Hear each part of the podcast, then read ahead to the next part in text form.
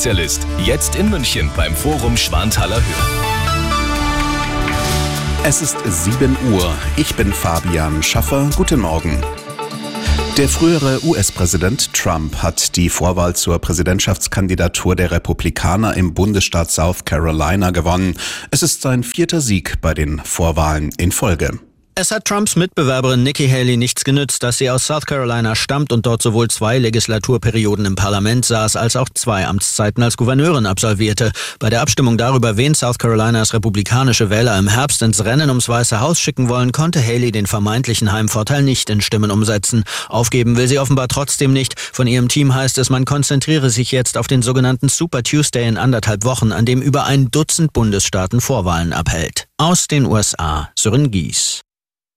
Außenministerin Baerbock hat der Ukraine zwei Jahre nach Beginn des russischen Angriffskriegs anhaltende Unterstützung mit Waffen und auch auf dem Weg in die EU zugesagt.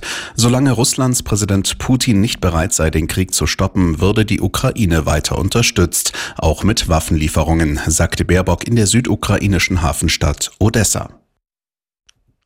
Dutzende Bauern haben am Rande einer Veranstaltung der Grünen in Magdeburg protestiert, an der auch die Bundesvorsitzende Lang teilnahm.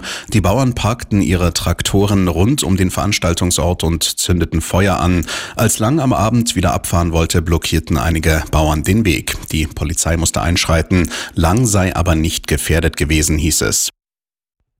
Nach dem angekündigten Aus von Trainer Thomas Tuchel im Sommer hat der FC Bayern wieder einen Sieg eingefahren. In der Fußball-Bundesliga gewannen die Münchner das Spitzenspiel gegen Leipzig mit 2 zu 1. Die weiteren Ergebnisse Stuttgart-Köln 1 zu 1, Bremen-Darmstadt 1 zu 1, Gladbach-Bochum 5 zu 2 und Union Berlin-Heidenheim 2 zu 2.